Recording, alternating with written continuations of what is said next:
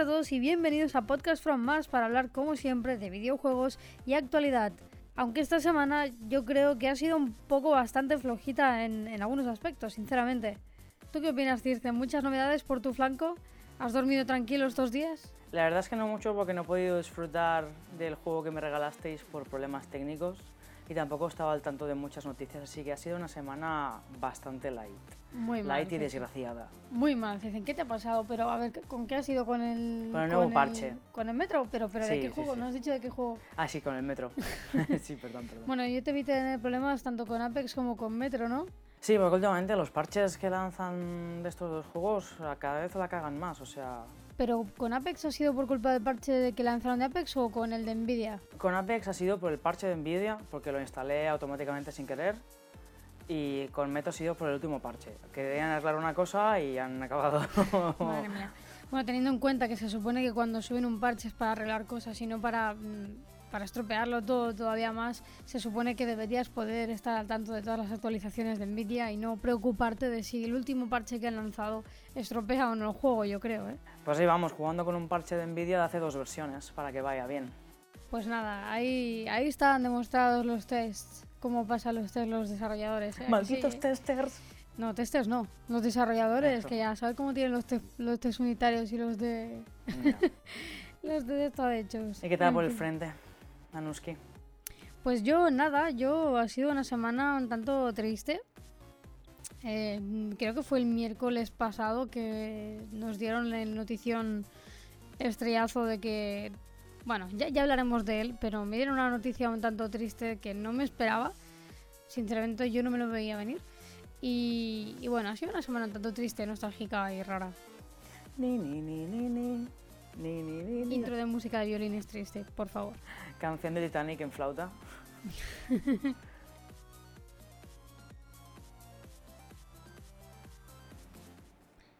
Pero bueno, vamos a dejar de lado un poco la tristeza, ya hablaremos luego de ello, porque por supuestísimo hablaremos de ello.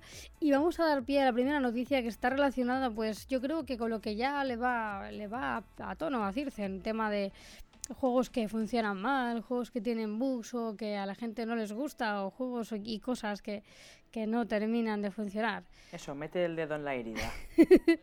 Estoy hablando de Fallout 76, que por si algunos dudaban de su futuro incierto, eh, que sepáis que tiene un muy bonito roadmap para este 2019.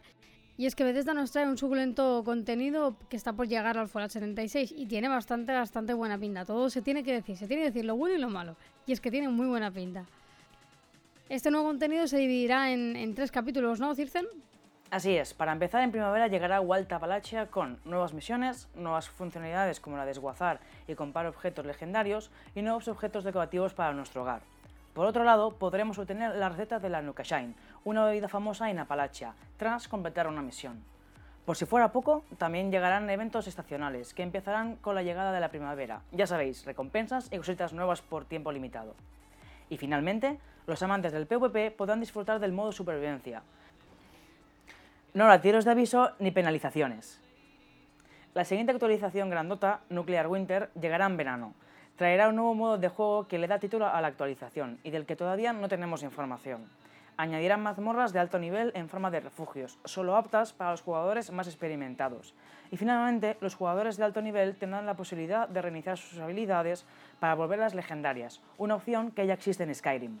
Para terminar, en otoño recibiremos Wastelanders, del que de momento solo sabemos que continuará la historia principal, añadirá nuevas facciones y traerá nuevas funcionalidades, sin entrar en detalles.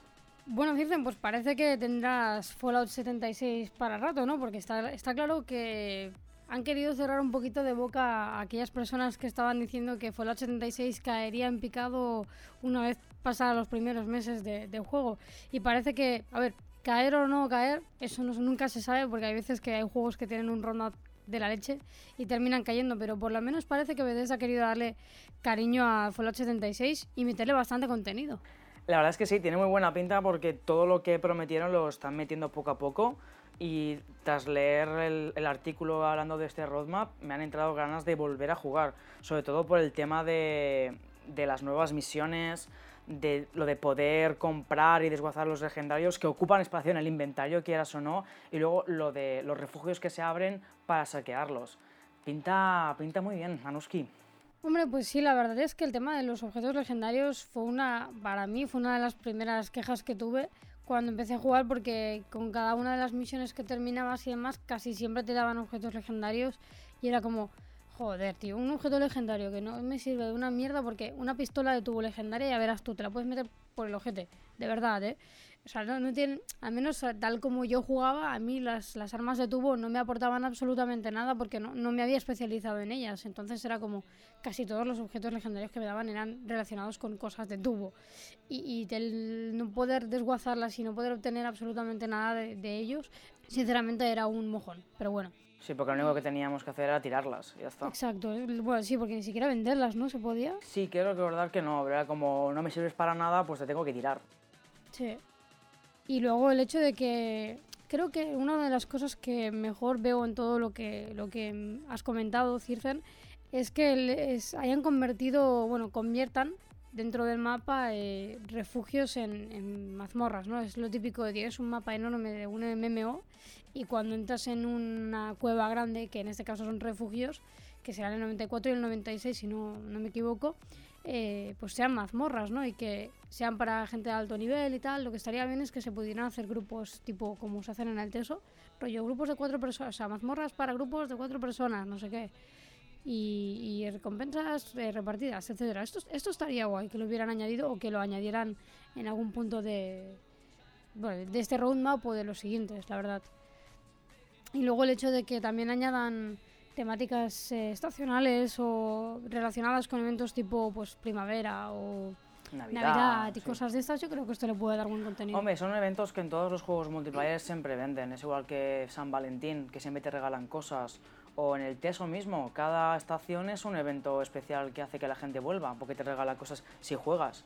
O sea que sí, la verdad es que... Y también coincido contigo que ojalá pongan que las mazmorras sean en grupo. O sea, ya tenemos el evento final de 8 jugadores de matar a la reina calcinada. Yo creo que una mazmorra de 4 o 8 jugadores estaría bien. O de ir en solo, si eres valiente. Sea como sea, parece que quieran tenernos entretenidos mientras hacen travesuras nostálgicas por detrás, ¿no? Preferiblemente que sean travesuras del Fallout 3 o Fallout New Vegas. Pues sí, eso parece que van a ser travesuras nostálgicas relacionadas con alguno de esos dos. Y es que para los despistados esta semana apareció una especie de, de teaser con la típica cuenta atrás eh, de Fallout. Y en paralelo a este, esta especie de teaser o vídeo raro, en paralelo aparecían eh, en las listas de lanzamientos de Amazon un juego de Bethesda nuevo preparado para el día 31 de diciembre y que se lanzaría para Play 4, Xbox One, Windows y que además tendría tres tipos de versión, la normal, la deluxe y la de collectors, o sea, perdón, la de coleccionista.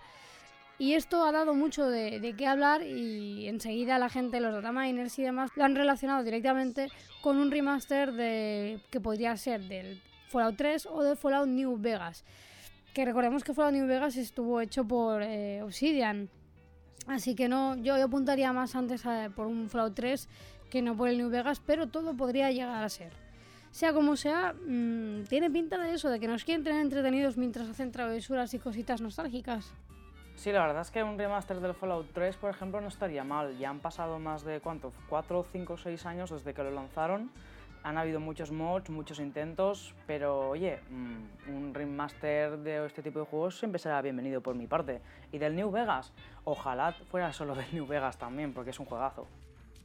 Sí, está claro que, bueno, hace, hace, ya un par de podcasts o incluso, no sé si fue el último, pero ya comentábamos que las empresas por lo general se están aprovechando mucho de la nostalgia de los jugadores y, y no hacen más que últimamente sacar un montón de remasters y, y, juegos que en gran parte tienen, a lo mejor hace mucho que se lanzaron, pero guardan algún detalle del antiguo, etcétera. Sea como sea, espero que si se trata de un remaster de alguno de los juegos antiguos de Fallout, por lo menos esté, esté bien cuidado, ya que el precio de lanzamiento me parece que son 59 dólares, así que ya puede estar bien montado, ¿eh? ya puede tener buena chicha. Hombre, es un precio muy alto para ser un remaster, eso también te lo digo. Por eso, por eso comento que espero que si realmente se trata de un remaster esté, esté bien dotado. continuamos con las noticias relacionadas con el mundo de Bethesda, aunque en esta ocasión también nos decantamos por Cenimax, ya que toca hablar un poquito de Elder Scrolls Online. Hace poco os hablábamos de que Cenimax nos tenía un 2019 llenito de contenido para, para el TESO, concretamente contenido relacionado con el nuevo capítulo Elsewhere, del que ya podemos entrever cositas. Y es que desde este lunes 25 de febrero está disponible el DLC de Mazmorras Wrathstone, que será el primer peldaño de la historia que nos situará en Elsewhere. Así es, será un DLC más bien cortito, que consta de dos nuevas mazmorras, Deeps of Malatar y Frostbound, que como de costumbre será para cuatro jugadores. Aparte de la historia, este nuevo DLC nos dará seis nuevos sets en total, junto con dos conjuntos de monstruo. Y por si fuera poco, a completar Frostbound en veterano podremos adoptar una adorable araña Dwemer como mascota. Bueno, pues como siempre tocará terminarse esta mazmorra 30 veces para conseguir el set de todos los sets, porque ya sabéis que estos sets sí que son parte de la recompensa de, de las mazmorras, pero siempre toca una parte de, de, del set, es decir, te puede tocar una parte de la armadura light, una de la armadura eh, heavy, etcétera. Así que tendremos que meterle meterle caña a estas dos mazmorras para, para completar estos sets. Si es que nos interesan, claro está. Bueno, y para conseguir la mascotita, eso es lo más importante. Por supuesto, la mascota como siempre es lo más importante, y más si es Dwemer, que siempre suelen ser, los diseños siempre son súper bonitos y súper cookies. Y ahora sí, ya por fin abandonamos el mundo de Bethesda para aterrizar directamente sobre Nintendo. Y es que nos han dado un mazazo a los fans de Reggie, el presidente de Nintendo of America. Para los que vais en la Inopia y no os hayáis enterado de absolutamente nada, Reggie que si no lo conocéis, buscadlo en Google y primera vez que veáis su cara ya vais a saber de quién se trata porque ha protagonizado la mayoría de los, de los titulares y anuncios que se han hecho por YouTube en este último año, por ejemplo. Y es que la noticia básicamente es que se retira el 15 de abril para darle el puesto de presidente a Doug Bowser, que aunque parezca un cachondeo, su apellido es este. No os penséis que, que tiene el apellido de Bowser y lo han metido ahí como una noticia de cachondeo, pero es que ese apellido así y la verdad es que ha sido un mazazo, ha sido un mazazo porque Reggie lleva muchos años, si no recuerdo, son 15 años en Nintendo y 13 como presidente de, Nintendo of America. Ha estado presente en muchos, muchos, muchos anuncios y ha estado presente en muchísimas cosas de las que han ido ocurriendo con Nintendo. Ha estado muy presente y la verdad es que el hecho de que nos comente que se retira, que, que por cierto está bien, ¿eh? no es que se retire porque le pase alguna cosa tal, no, simplemente ya lo ha dicho que se retira para pasar más tiempo con su familia y, y dedicar pues eso, más tiempo a estar con ellos y todo el rollo. Así que por ese lado nos alegramos, ¿no? De que simplemente se retira para descansar. Pero bueno, es, un, es una noticia un poco triste de que se nos vaya ya de Nintendo. Bueno, la verdad es que cuando me dijiste que se retiraba y que menos mal que daba el motivo ese de que se va con la familia, a pesar de que no soy fan de Nintendo y tal, dije, bueno, menos mal que nos han dicho por qué, porque normalmente en este mundillo, cuando alguien que lleva tanto tiempo trabajando dice me retiro, suele ser porque está enfermo y a la semana nos enteramos que le ha palmado o porque le, le ha pasado algo. O sea que para mí fue un alivio que me dijeras, no es que va a pasar tiempo con su familia porque ya lleva muchísimos años trabajando yo creo que se los merece, eso sí. Sí, yo creo que trabajar como presidente de Nintendo y sobre todo que en los últimos años ha sido un tanto caótico todo porque no se sabía si incluso Nintendo podía llegar a cerrar antes de que saliera la eh, Pokémon Go y Nintendo Switch luego acompañándole. Ah, supongo que han sido unos años bastante de estrés y al final ha dicho, mira, ahora que ya hemos estabilizado la empresa, que lo hemos estabilizado todo, me retiro antes de que pueda pasar nada más malo y me voy tranquilamente. No, y es joven, ¿no? Sí, bueno, a ver, tiene 57 años. Lo, acabo de mirar ahora en un momentito. Tiene 57. A ver, ya son años, ¿eh? Piensa que son muchos años en Nintendo. Piensa que es mucho estrés, que hay mucho curro detrás. Yo creo que. Que sí, que se la ha ganado. Es una, una jubilación bien merecida. Sí, sí. Solo espero que con el nuevo jefe Nintendo vaya más hacia arriba y que los que sois fans de Nintendo tengáis nuevos juegos y todo lo que queráis.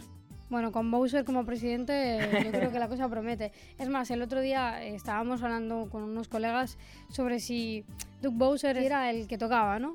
Y vimos una fotografía por Twitter que habían posteado en plan, esta es mi bienvenida y tal, en la que aparecía junto con una, o sea, por detrás de él, que salía con un papel en plan, la bienvenida que me han dado, eh, por detrás había una estantería donde aparecían Mario y Luigi atados con un mando de, Xbox, no de GameCube, si no, me, si no, me, si no recuerdo mal, era un, un, mando de GameCube.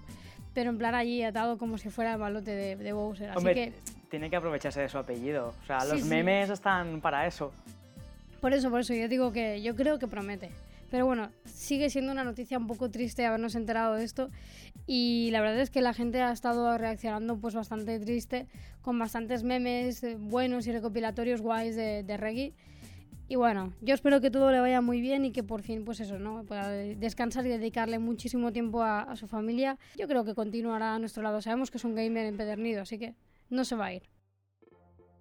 Pero bueno, continuamos con las noticias relacionadas con Nintendo, en este caso para hablar de Pokémon Go y el próximo Community Day de marzo, en el que veremos llegar a la versión Shiny del, de Trico. Sinceramente no es de mis favoritos, pero bueno, simplemente saldremos a la calle para conseguirlo y, y así pues, pues lo tenemos y ya está. Pero sinceramente no es de mis favoritos. Lo siento mucho Trico, pero no eres de mis favoritos. No te quiero ver ni en pintura. No, no, no la, bueno, la verdad es que es- es- fue como con Chicorita. Yo creo que será un día de la comunidad de estos de, bueno, salgo, lo consigo y me voy para casa y ya Nos está. hacemos el paseo, que nos dé el sol y ya está tú.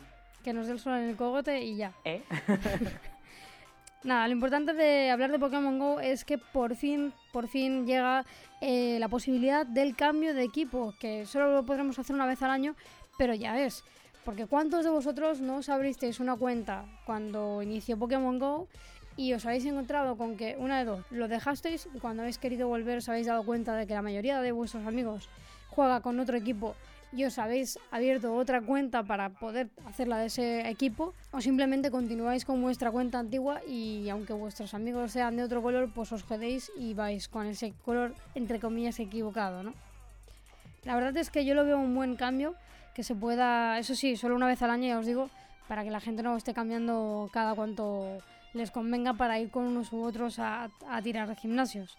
Pero lo veo bien, veo bien que hayan añadido esta posibilidad, por fin. Sí, la verdad es que, aunque yo no juego y tampoco es algo que diga, ah, pues me voy a cambiar de equipo, sí que es verdad que en los casos que tú has dicho estaría, o sea, hubiera estado bien que les hubieran dejado a cambiar de equipo a esos jugadores. Y aparte, si te das cuenta que el jefe de tu, equipo no te mola o la temática, oye, te lo cambias una vez al año, te esperas y al año siguiente te lo vuelves a cambiar si ese tampoco te convence. Yo lo veo bien, la verdad. Es un añadido bastante interesante. Sí, la verdad es que sí, como ya comentaba, lo veo muy bien. Solo espero que con esta actualización no se carguen más cosas del juego, por favor, porque las últimas actualizaciones a mí me están dando muchísimos problemas. El otro día fue el evento este de Grampel y tuve muchísimos problemas porque intentamos hacer una incursión, ya que también estaba el evento de Latias. Y fue un problemón porque me daba todo el rato error, no me salía ni siquiera un Pokémon, ni con cebos ni nada. No me aparecían Pokémon en, la calle, eh, no me dejaba abrir paradas, no me dejaba entrar en los gimnasios, no me dejaba hacer nada. Y sufrí mucho, o sea, fueron tres horas de suplicio de por favor, quiero conseguir ya el Pokémon, me da igual, o sea, quiero conseguirlo ya e irme para casa porque lo estoy pasando fatal. Eh, el juego no me funciona yo ya no sabía dónde meterme, ¿eh? de verdad. Así que espero que con las nuevas actualizaciones que vengan no se carguen nada más del juego o, por lo menos que las arreglen y lo dejen estable, porque llevábamos un tiempo de estabilidad en el que yo había dejado de tener problemas a la hora de intentar hacer incursiones y espero que por favor vuelvan esos tiempos tranquilos. Sí, la verdad es que es la primera vez que hacemos un poco paseo que tienes estos eventos y tienes problemas sobre todo con, con el respawn de los, de los Pokémon, que siempre nos hemos quejado mucho, ya que haces eventos que no son para días de la comunidad y tienes que cazar un Pokémon especial, al menos pon que la cantidad de Pokémon, de este tipo de Pokémon que te aparezcan, sea mayor. Y siempre te pasa, siempre que, yo qué sé, el, el Chikorita no era precisamente uno de estos, que no era de la comunidad y salían poquísimos, pero teníamos que capturarlo. No, Chikorita sí que fue de la comunidad, pero es cierto que en, diferencia, en comparación con otros salió muy poco. De hecho, yo cuando suele ser el día de comunidad y salimos a buscar Pokémon, eh, como tengo varios colegas que también juegan y por lo que sea, a veces por las circunstancias que sean, no pueden jugar, eh, yo lo que hago muchas veces es guardarme alguno de, de- alguno de sobras, alguno shiny de sobras, para poder compartirlo con ellos. Y me costó muchísimo conseguir los chicoritas shinies, pero mucho, mucho, mucho. Me acuerdo que fue un día de, pero ¿qué está pasando? No puede ser que me salgan tan pocos y que encima ni uno salga shiny. Recuerdo que no sé si conseguí un par o tres como mucho en las tres horas que estuvimos jugando. Y ojo, no es porque jugamos poco, porque salimos a las 11 cuando empieza y no volvemos a casa hasta las 2 y pico, que es cuando termina las 2, pues llegamos a casa a las 2 y algo, o sea que... Sí, la verdad es que espero que en los próximos parches mejoren esto, porque es desesperante hacer la quedada mm, por la mañana esperando cazar un montón de Pokémon y no poder hacer casi nada en tres horas. Pues sí, a ver qué hacen con Pokémon Go. Y ahora saltamos directamente a un rumor que relaciona Microsoft con Nintendo Switch. Os pongo en situación. Este rumor dice que podría ser que Microsoft estuviera planeando llevar el Game Pass a, Nintendo Switch en forma de aplicación. ¿Qué quiero decir? Pues para los que no lo sepáis, Xbox Game Pass es una especie de Netflix, pero de videojuegos que por, por 10 euros al mes pues nos da acceso a todo el catálogo de juegos que van metiendo allí. Entonces la idea sería meter este Game Pass dentro de, Nintendo Switch en forma de aplicación y el modo de jugar a esos juegos es en streaming. ¿Qué quiere decir en streaming? Que nosotros no tendremos el juego nativo, por así decirlo, dentro de la consola, sino que jugaremos conectándonos al servicio de, de Game Pass como si fuera Netflix y jugaremos desde allí. Por lo que podríamos llegar a jugar eh, juegos que realmente a nivel de lo que piden o lo que requieran en consola, pues no haría falta que Nintendo Switch tuviese, fuese una gran consola para poder jugarlos en buena calidad y, que con una jugabilidad notable, notablemente buena. A todo esto parece ser que querrían hacer pruebas con Ori and the Blind Forest, que sinceramente no me parece mal juego para hacer pruebas para comprobar si realmente se juega bien, se ve bien bonito y tiene tirón. Hombre, la verdad es que Ori es un juego que le pega bastante a la, a la, Switch y si lo utilizan como prueba, los juegos que puedan venir después serán bastante suculentos. Y la idea de hacer de jugar como en streaming, como en Netflix, tú has dicho, me parece bastante interesante. Hombre, a mí lo único que me, me da un poquito de miedo aquí es que eh, Nintendo Switch de forma nativa solo tiene, solo tiene Wi-Fi disponible. Sí que es verdad y es cierto que si te compras el adaptador de USB a, a LAN, pues puedes conectar tu cable de Ethernet y tendrás tu conexión directamente al router, pero contamos con que la idea es que puedas jugar de forma portátil con la Switch. Entonces, y teniendo en cuenta que la Wi-Fi que aporta, digamos que la, tarjeta de red que tiene Nintendo Switch es un poco limitada y es que en algunos juegos a mí me ha dado problemas internet con, la consola, tanto en portátil como en dock. Así que me da un poco de miedo, ya que pensad que si la conexión no es buena o por lo que sea hay problemas con el servicio de streaming, el juego no se verá bien, el juego se verá ir a, pedos, lo típico, ¿no? Que podría llegar a pasar con una serie de Netflix o con una serie de HBO, etcétera, etcétera, etcétera. Entonces, me parece muy buena idea, pero por otro lado, ojito al dato de cómo lo montan, porque podría ser un podría ser una opción. A todo esto, que sepáis que también se rumorea que podría también llegar este servicio a PlayStation, pero ya sabéis cómo son los de Sony. Así que no sé yo si los de Sony van a permitir que Xbox meta una aplicación eh, para que la gente pueda tener los juegos en streaming. No sé yo, ¿eh? Hombre, conociendo cómo son los de Sony, que siempre son los últimos en hacer estas cosas, yo creo que tendremos antes el sistema de, streaming entre Switch y Xbox súper bien adaptado. Pasarán unos años y Sony dirá, venga, nosotros también lo queremos.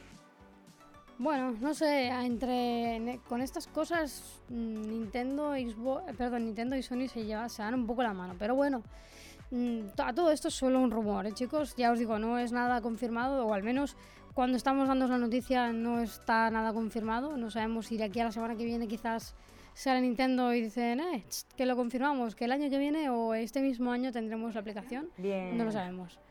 Pero bueno, sea como sea, a mí me parece buena idea. Y si, por ejemplo, dan a probar el Lori para hacer pruebillas y demás y comprobar que todo funciona bien, pues a mí me está bien, ¿eh? No me tanto. Para esperar a que llegue el siguiente, me vale. Abandonamos el mundo de Nintendo por fin para ir directamente a hablar acerca de, otra vez, Apex. Qué raro que hablemos de Apex en este podcast. ¿Qué es ¿eh? eso? ¿Qué es ese juego? ¿Qué es ese animal? Nada, pero esta vez, eh, más que hablar de Apex, vamos a hablar, eh, bueno, os comento. Se está diciendo que va a llegar, eh, se comenta que va a llegar por fin el Battle Pass a, Apex. Para los que no lo sepáis, el Battle, el Battle Pass es una forma de traer monetización a un juego gratuito en forma de, skins y cositas que al usuario pues le llaman mucho la atención entonces, el modo y manera de atraer a las personas a que compren contenido y a que sigan pagando pues, por un producto que es gratuito y que obviamente tiene unos costes de mantenimiento y demás, pues traemos un Battle Pass la, que hace que la gente quiera seguir jugando mientras consigue nuevos ítems y a su vez dentro de estos ítems eh, metemos mm, el típico, la típica key o la típica moneda que te va a permitir que conforme la acumules puedas llegar incluso a pagar el siguiente pase sin tener que pagar con dinero real. Es decir, pagamos el primer Battle Pass con dinero real y si jugamos mucho y nos viciamos un montón, el siguiente viene ya dado con, con, el, con el dinero que conseguimos jugando con el Battle, con el Battle Pass activado. O sea, básicamente es una manera de, de, mantener a la gente entretenida y saber que todas las horas que dediquen al juego van a ser recompensadas. Yo lo veo bastante bien. Sí, yo también lo veo bastante bien. Obviamente no sabemos detalles, o sea, todos son rumores y todos son gente que comenta qué quiere o qué querría tener, ¿no? Y sinceramente yo si lo enfocan como el Rocket League o por ejemplo con, como el Fortnite, que ya disponen de este Battle Pass, la verdad es que a mí me está bien, porque por ejemplo que, que te lo actives la primera vez con dinero real y a cambio ya de buenas a primeras te den contenido, por así decirlo, exclusivo como skins y, y cositas guays, pues me parece súper bien. Y luego, el hecho de que haya como niveles de tiers que les llaman, que según vas jugando consigues experiencia, subes de, de, tier, conforme subes de tier tienes unos, eh, unas recompensas u otras, algunas mejores, no sé qué, tienes eh, nuevas skins, ya no solo para los personajes sino también para las armas. No sé, la verdad es que incluso a veces mm, meten movimientos y cosas estas sí, de... bailes. Creo sí. que lo mejor de, del Battle Pass o la temporada, como lo llaman en Fortnite, es el hecho de que tú puedes ver lo que vas a ganar, que no es como en, en, otros juegos que te dicen, si juegas mucho te damos esta caja que te pueden tocar cosas totalmente random. No, no, en Fortnite te dicen, mira, subes al nivel 1 al 5 y vas a tener todas estas cosas. Y es como esa confianza que tú le das al juego de, vale, si sigo jugando, sé seguro que voy a tener esa skin, esa, esas, esos pavos, como lo llaman ellos, y ese baile. La verdad es que si lo implementan finalmente, si realmente este rumor es cierto y lo hacen para Apex y lo hacen así, que tú veas lo que vas a ganar, oye, pues está guay. Sí, bueno, es la, es la, gracia del Battle Pass. En Rocket League también es así, es decir, tú también puedes llegar a ver lo que vas a conseguir con cada tier que subas. Igual que con el, con el Dota, con Dota también lo tienen hecho y más de lo mismo, igual que con el PUB también. E incluso te voy a decir una cosa, en Rocket League tienes el gratuito, que básicamente sin pagar nada, pues si juegas mucho, conforme juegas vas a obtener X cositas y si encima te vas al Premium, pues tienes más cosas todavía. Yo lo veo muy bien, es una forma sana de mantener al usuario enganchado a tu juego y hacer que, uno, que juegue muchísimo, dos, que atraiga gente y tres, que, pague de forma casi sin darse cuenta eh, nuevo contenido, ¿no? Ya que quieras o no, son cosas que cuestan, tienen un coste el hacer skins y hacer cosas, pues es un coste de un equipo de, de desarrollo allí montando cositas. Sí, creo que también lo bueno es que sea opcional, que no estés obligado a comprártelo, que realmente vale, que está muy guay tener skins nuevas y cosas, pero si realmente no juegas por las skins, que tú juegas porque el juego en sí te gusta, no estás para nada obligado a gastarte lo que sea lo que te cueste el Battle Pass. Que eso creo que también es algo que se empezó a perder hace unos años en algunos juegos, que era como, o te compras esto o no vas a tener tantas cosas, y ahora es como, oye, tenemos que ganar dinero, pero tienes la opción de gastártelo en nosotros o seguir jugando nuestro juego for free. Sí, la verdad es que está muy bien hecho porque para la gente que sea casual, de, en plan, bueno, pues juego un par de veces a la semana y ya está, pues a esas personas les da igual tener unos skins, sinceramente. Es más bien al usuario que juega, que juega cada día y que le echa muchísimas horas al que le apetece tener skins nuevas. ¿Por qué? Porque le traen un refresh al juego, ¿no? Ver que cada semana, por ejemplo, con cada vicio que te pegas, puedes tener cositas nuevas o incluso saber qué puedes conseguir cuando llegues al último nivel y ver que te mola un montón, pues estas cosas siempre, siempre, siempre llevan al jugador a tener muchísimas ganas de jugar e invertir un montón más de tiempo, del que podría ser que invirtieran si, si no tuvieran ningún tipo de contenido así de guay. Sí, es curioso porque todas estas compañías que meten cosméticos siempre juegan con esto de que la, a la gente le gusta ver a sus personajes o a su juego que se vea bonito, porque en el Teso también pasa, en el Teso la gente se gasta más el dinero en skins y en cosas de las casas que no en los DLCs, por ejemplo. Y en Apex está pasando, la gente se gasta el dinero por las skins de las armas, no por, para que disparen mejor, no, no, para yo tener la pistola más bonita de, de toda la partida. Bueno, sí, en League of Legends también pasaba. Y en el Counter, el Counter, madre mía. Sí, pero en el Counter es otro concepto, porque es, hay cajas, es decir, en el Counter es... Eh, sí que hay unas misiones y unos pases como de temporada que te dan misiones nuevas y te dan cositas tal. Es, el concepto de counter es parecido, pero no igual, porque tú nunca sabes lo que te puede dar. es random, decir, te dan unas cajas y tú sabes que con esas cajas eh, tendrás unas llaves que las tienes que obtener con dinero real, eso sí. Eh, y luego sí que es verdad que con algunas misiones te dan skins y cosas que te pueden tocar, pero nunca sabes qué te va a tocar. Entonces el concepto es un poco diferente. Igualmente la gente juega y, y demás, pero no es lo mismo. Pero por ejemplo con el LOL la gente se compraba un personaje y al mismo tiempo que se había comprado el personaje tenía ya la skin de no sé qué, no sé cuántos que te daba más colorinchis y más cosas, ¿sabes?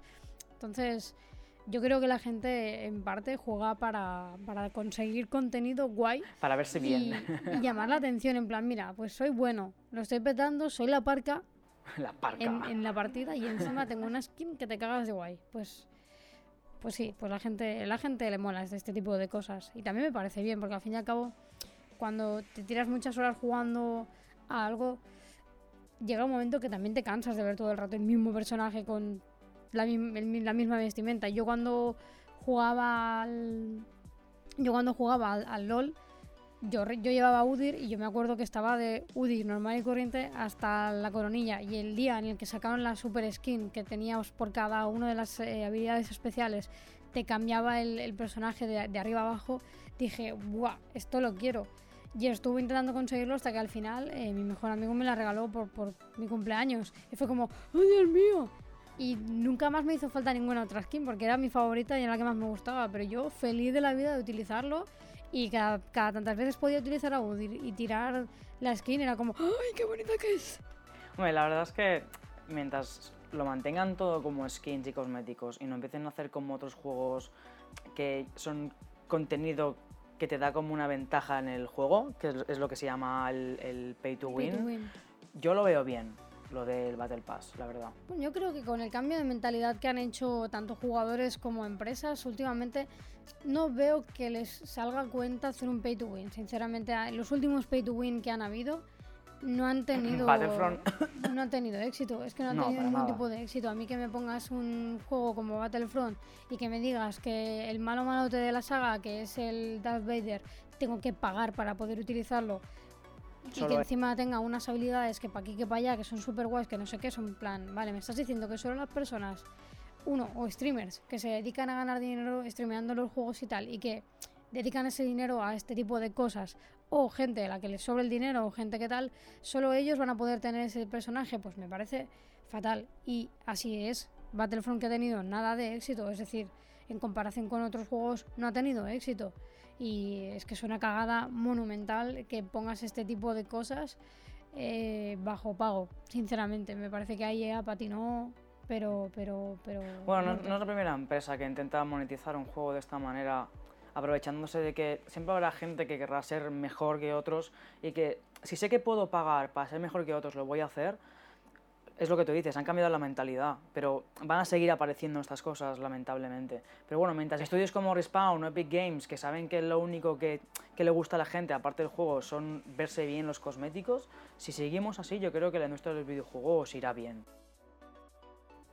Bueno, sea como sea, espero que pronto nos den ya información acerca de cómo va a ser este Battle Pass para, para Apex y a ver qué nos trae. Yo creo que lo enfocarán bastante bien porque tienen referencia de, otros videojuegos y no creo que la caguen porque al menos hasta ahora lo están haciendo bastante bien. Estas cosas se tienen que decir, lo están haciendo bien.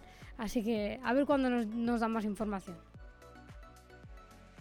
Vamos casi casi llegando al final de este podcast.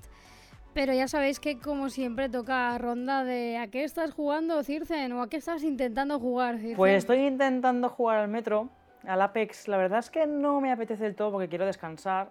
Y he vuelto a un juego, más que vuelto, no, estoy jugando un juego que nunca he jugado, que no es famoso ni nada, que se llama Skyrim. Por si no lo conocéis, yo lo recomiendo. Aunque no lo creáis, no es ningún déjà vu ni nada por el estilo. Es que Circen en el primer podcast ya estaba jugando a Skyrim, en el segundo lo dejó y en el quinto lo recupera. sí, siempre, siempre vuelvo. O sea, es algo que no, no puedo. Cuando Circen se, se traba con alguno de los juegos que, que tiene en mente, vuelve a Skyrim, porque nunca le falla. ¿Y tú qué? ¿No es que sigues con el Moonlighter? Sí, sí, yo sigo con Moonlighter con mis pocas posibles horas de, de juego, estoy ahí, pero esta vez estoy casi, casi, casi, casi terminándomelo. Lo que pasa es que estoy en el penúltimo portal y obviamente se- para conseguir todo lo que es necesario, eh, todo lo necesario para, para matar al boss, se necesita muchísimo tiempo y mucho vender, mucho vender cosas, mucho entrar en todas las mazmorras, conseguirlas, etcétera, todo el rato eh, jugando. Además estoy intentando cambiar de, de armas para ver si con otra combinación de armas me va mucho mejor porque la- en el último portal donde estoy del desierto me están dando bastante duro. Pero ahí estoy. Yo creo que queda poquito de verdad para terminarlo. ¿Y qué, ha- ¿Y qué harás cuando lo termines? ¿A qué vas a jugar? Pues cuando lo termine mi idea, mi idea, primero tengo otras cosillas en mente de proyectos en mano y demás, pero mi idea sería poder jugar al Dead Cells, que lo tengo por terminar también, o sea, estoy en el último boss final, que es, es muerte máxima, y luego estoy también, eh, probé ya el Unravel Heroes, perdón, el Unravel Heroes, que tiene muy buena pinta y quiero ya pasármelo para poder eh, lanzar el análisis y demás, y traerlo o en, o en el podcast o en el canal. Muy bien, o sea que tienes, tienes trabajito, ¿eh? Tengo trabajito. Y luego podrías probar otros como el Dragon's Dogma o el Inquisition. También, también. Pues nada, llega el momento de despedirnos. No sin antes, no sin antes eh, dar las gracias a los que apoyáis el proyecto de este proyecto llamado Podcast from Mars desde Patreon, ya que sin vuestro apoyo no sería posible que Circe y yo cada semana os trajéramos un nuevo podcast llenito de actualidad y opinión. Y ahora sí, muchachos, nos despedimos hasta la próxima semana. Un besote. Hasta la próxima. Y a por